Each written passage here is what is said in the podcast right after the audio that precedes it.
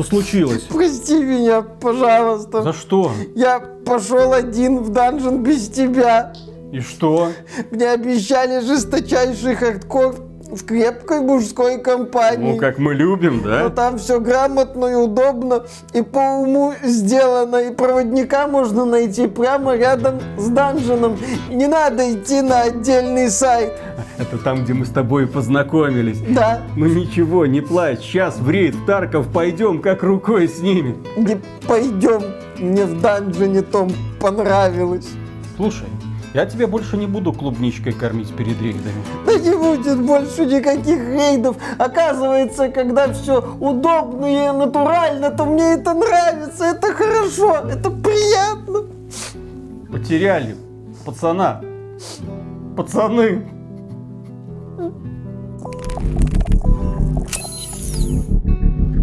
Приветствую вас, дорогие друзья! Большое спасибо, что подключились. И сегодня мы с вами поговорим об одной из самых странных игр, которые выйдут в 2023 году, по крайней мере планируются к выходу в 2023 году. Речь идет о проекте Dark and Dark. Это игра, которую на русский можно язык перевести как «темно и еще темнее», но на самом деле это DND. Разработчики не скрывают, что было их источником вдохновения. Игра изначально называлась вообще Dungeon Crawler, Controller – это игра, которая вдохновлялась классическими настольными ролевыми играми и предлагает вам по сути тот же самый фан. Погружение в донжон, быстрый поиск лута, уничтожение фэнтезийных животных и попытка как можно быстрее уйти из этого подземелья. Почему? Потому что ты в этот донжон спускаешься не один. Там огромное количество других игроков, которые занимаются тем же самым. И при виде своего коллеги они понимают, ага, у него мешок забит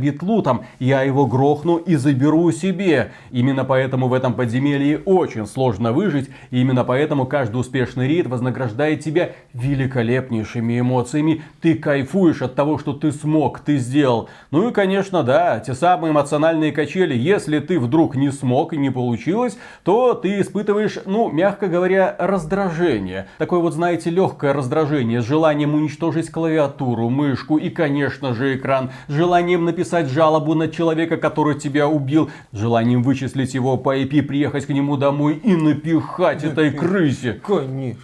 В общем, ты чувствуешь легкое дуновение ветерка и понимаешь, что ошметки твоего разорванного пердака красиво летят на этом ветру. И самое забавное, когда я начал изучать историю этой игры, оказалось, что создавалась она не какой-то западной компанией, не какими-то немцами, а изначально у меня было ощущение, что она создавалась немцами, потому что, знаете, такая корявость. Корявенькая анимация, корявенькая графика, такое все корявенькое, чисто немецкий геймдев, каким мы его помним где-то в нулевые годы. Но внезапно оказалось, что эту игру сделали корейцы. Ведь никогда за всю историю игровой индустрии такого не было, чтобы азиатская студия брала за основу мрачное средневековое европейское фэнтези и на основе этой вселенной делала кособокую, местами странную, местами непонятную, местами кривую, но при этом увлекательную, притягательную игру. А?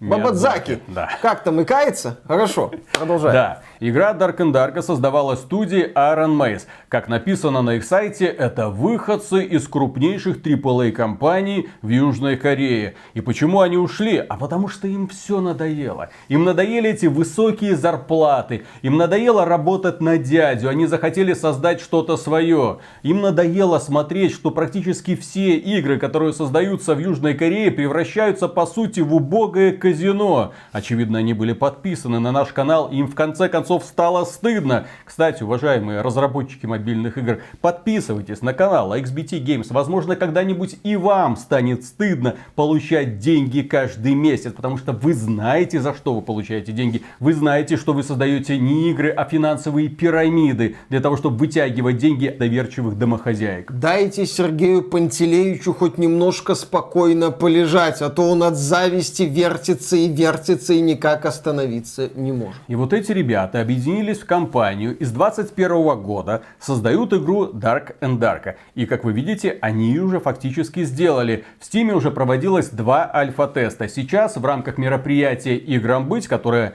проводится очень часто в Steam с представлением демоверсии разнообразных игр, есть и демоверсия Dark and Dark, в которую играет огромное количество людей онлайн. Средней этой игры 100 тысяч человек. Эта игра каждый день входит в топ-10 самых просматриваемых игр на Твиче. Она пользуется успехом, причем пользуется успехом по всему миру. Вы можете найти русскоязычных стримеров, корейских стримеров, немецких стримеров, англоязычных стримеров. Все стримят Dark and Dark и всем нравится. Несмотря на очень непрезентабельную графику, за которую ответственен, кстати, движок Unreal Engine 5, внезапно, никаких вам люминов, никаких нанитов, вот как есть. Во главе с кровавыми брызгами, которые эффектно вылетают из скелетов. Это фэнтези. Вообще-то у разработчиков из Кореи такое видение скелетов. Кто мы такие, чтобы их судить? Как объясняют сами разработчики, они создавали беспощадное, хардкорное, фэнтезийное приключение в подземелье от первого лица. И технически можно подписаться под каждым этим словом. Потому что они создали, сейчас напрягитесь, дорогие друзья, в это сложно поверить, но они создали и Dungeon Crawler, куда фэнтезийная группа приключенцев отправляется, сражается со всякими гоблинами, скелетиками, летающими головами,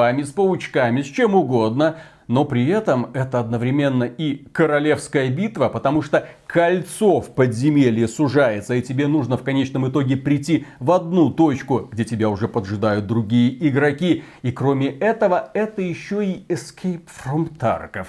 Что я имею в виду? Это значит, что здесь у нас концепция full loot. То есть, если вас убивают, вы теряете все, что вы нашли в подземелье, и просыпаетесь в таверне абсолютно голым, с базовым мечом, с базовым щитом и в базовых шмотках. Все, если хотите что-нибудь добыть, отправляйтесь заново в подземелье. Если вас снова убьют, весь прогресс снова будет потерян, увы. Но, если вы вернетесь наконец-то с лутом, вы будете чувствовать такое удовольствие. Вы почувствуете себя королем. Вы почувствуете себя лучшим из людей, потому что вы наконец-то смогли. И, кстати, победить в этой игре не так уж и сложно. Главное не пытаться нестись на пролом. Главное понимать механики этой игры. Главное понимать слабости классов. И если вы видите, что вы можете открыть портал и телепортироваться обратно в таверну, Пользуйтесь этим, потому что иначе вас порвут. Нужно пользоваться любой подвернувшейся возможностью выйти из этого донжона хоть чем-нибудь. Ну или рискнуть и пойти дальше в надежде заработать еще больше.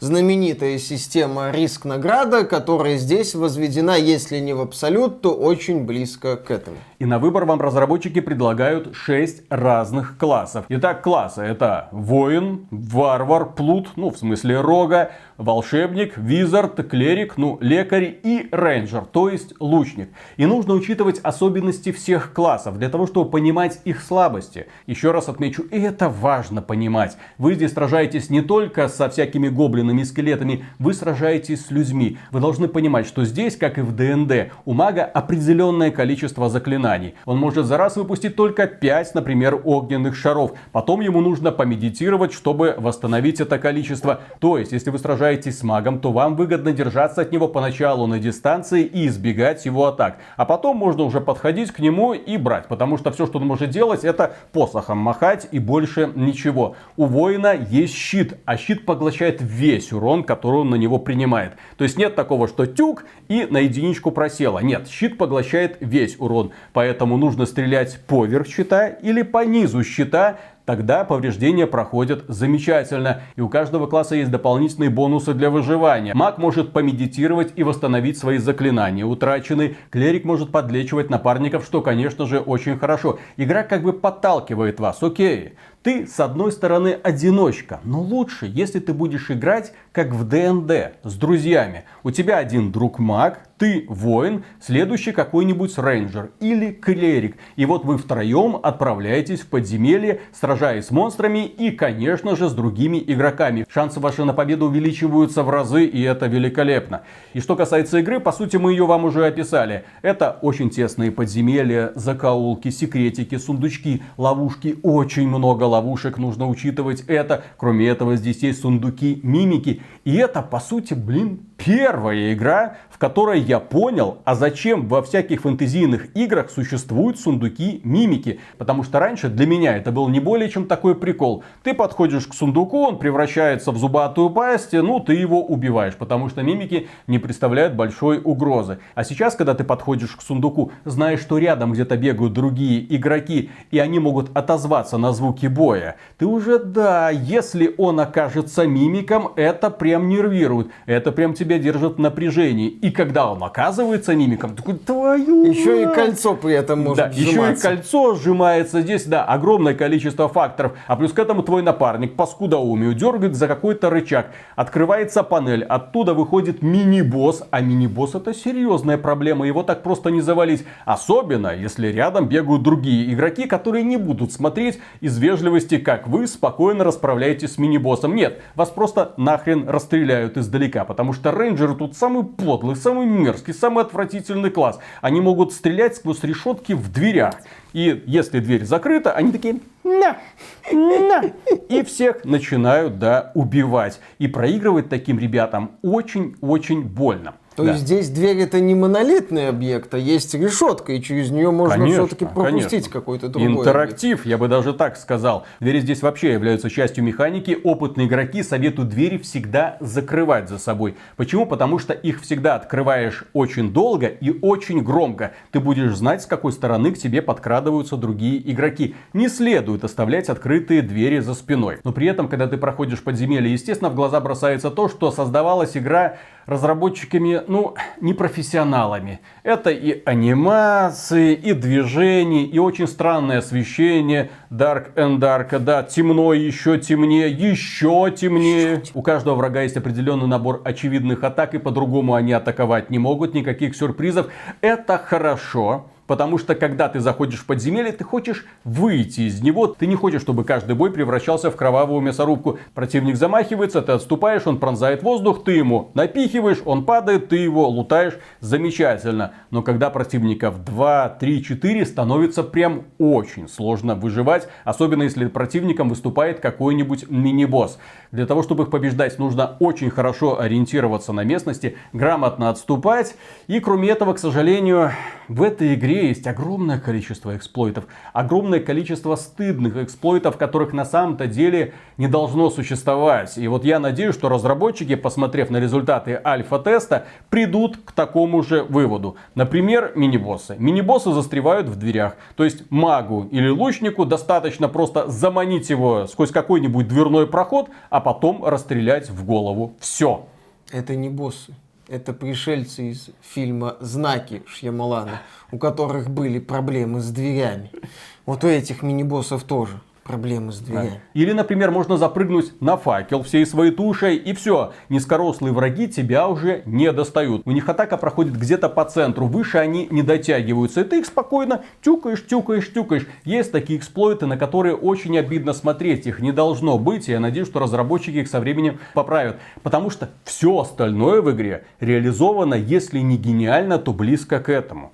Вы только представьте, в такой игре, где ты штурмуешь подземелье ради лута, ты возвращаешься с ним, и потом ты можешь торговать даже не на аукционе, а в торговом доме. Есть специальные площадки, где ты показываешь, у меня есть такая-то штука, я готов ее продать за такие-то деньги. Это не аукцион, это просто чат. И этот чат бежит очень быстро и достаточно просто по нужному предмету нажать правой кнопкой мыши и сделать торговое предложение. Все, открывается окно обмена, вы ему бросаете деньги, он вам бросает предмет, окей, окей, все, разбежались. То есть ты туда заходишь, чтобы получить какую-нибудь вещь, ты моментально ее получаешь. Тебе не нужно даже там толком торговаться. Ты видишь набор предложений, если успел, то выкупаешь предметы, которые тебе понравились, и снова отправляешься в подземелье, потому что в подземелье нужно идти как можно лучше экипированным. Для того, чтобы у тебя был очень хороший меч, для того, чтобы у тебя была хорошая броня, для того, чтобы у тебя были какие-то шансы отмахаться от противников. Кроме этого, здесь есть удобнейший, потрясающий, великолепнейший способ поиска партий.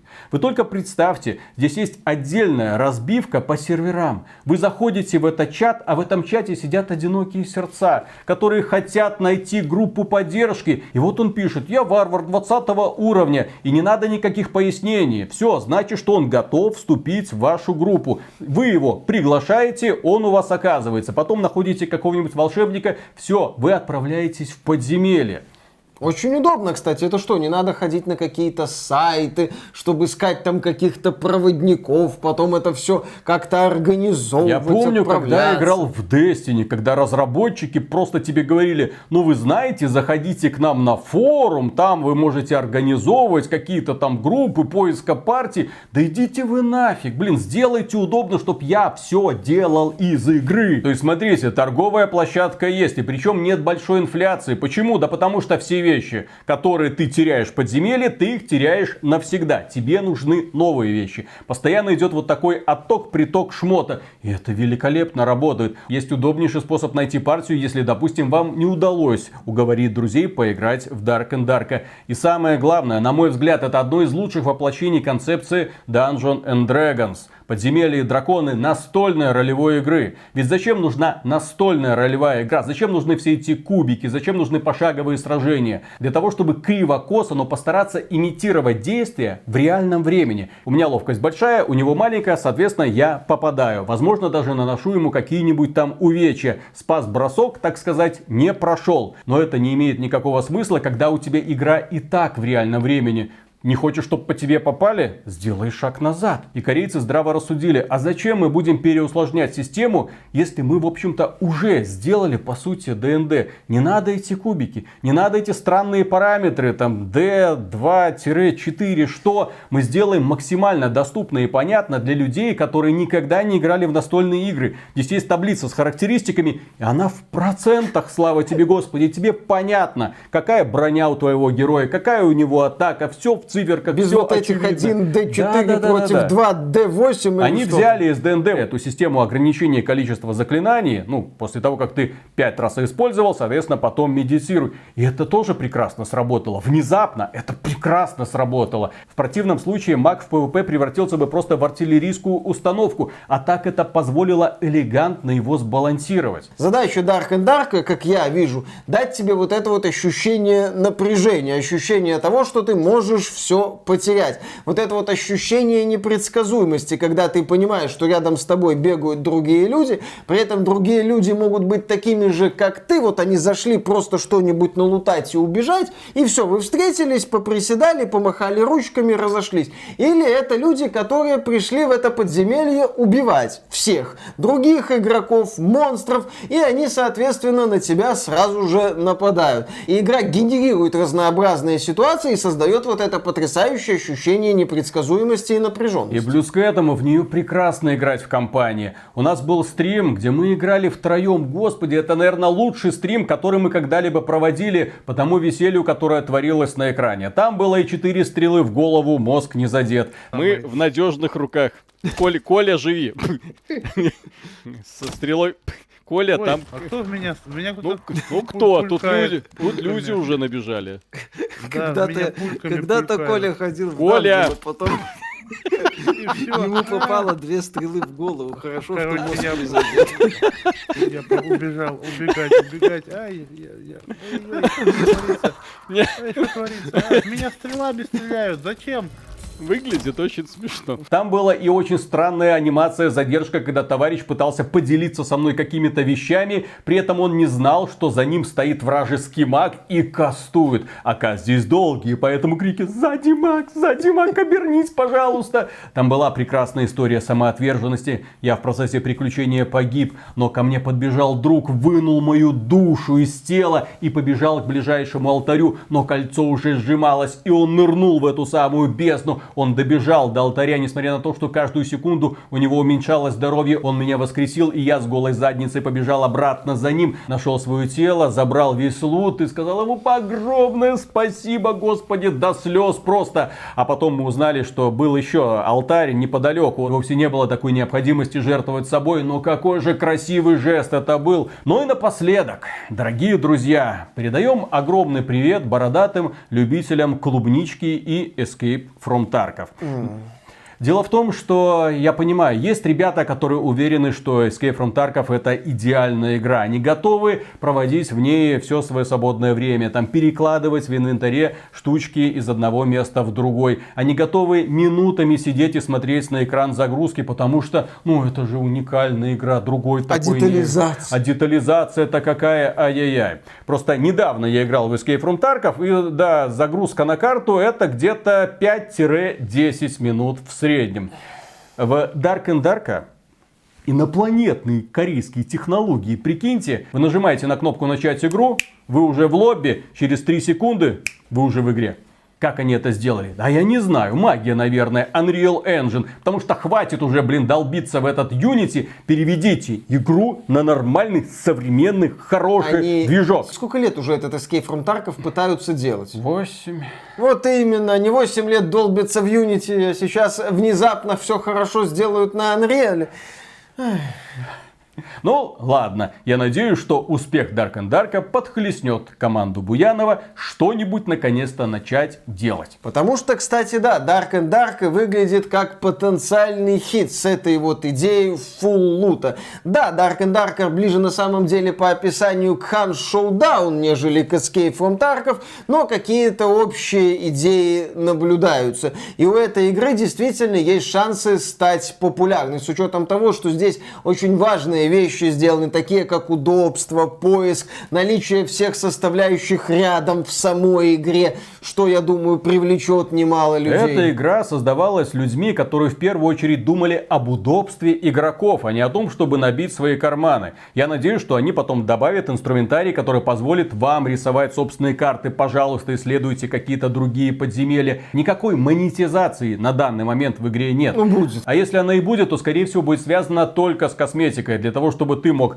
выбрать, ну, более презентабельный внешний вид персонажа, там, вероятно, крылышки. Это корейцы, они могут что-нибудь такое придумать. Но на данном этапе эта игра сделана пусть и корявенько, но с максимальным уважением к игрокам. Давно такого не было. Побольше бы таких игр. И Dark and Dark, по крайней мере, предлагает тебе, ну, хоть какую-то, но свежую идею. Не пережевывание старого контента, не попытки сделать, ну, казуальную версию Escape from Tarkov, как это делают уже и китайцы, да, в общем-то, и американцы. И что, кстати, не очень работает. И, кстати, да, людям не очень-то заходит. Нет, что-то самобытное, что-то свое. И я лучше буду играть в корявенькую версию чего-то своего самобытного и увлекательного, чем в очередной бездушный клон очередной бездушной игры. Поэтому корейцам я говорю огромное спасибо. Рекомендую вам познакомиться с этим проектом, ну или занести его в список желаемого. Он этого достоин, дорогие друзья. И на этом у нас на сегодня все. Огромное спасибо за внимание. Подписывайтесь, ставьте лайки.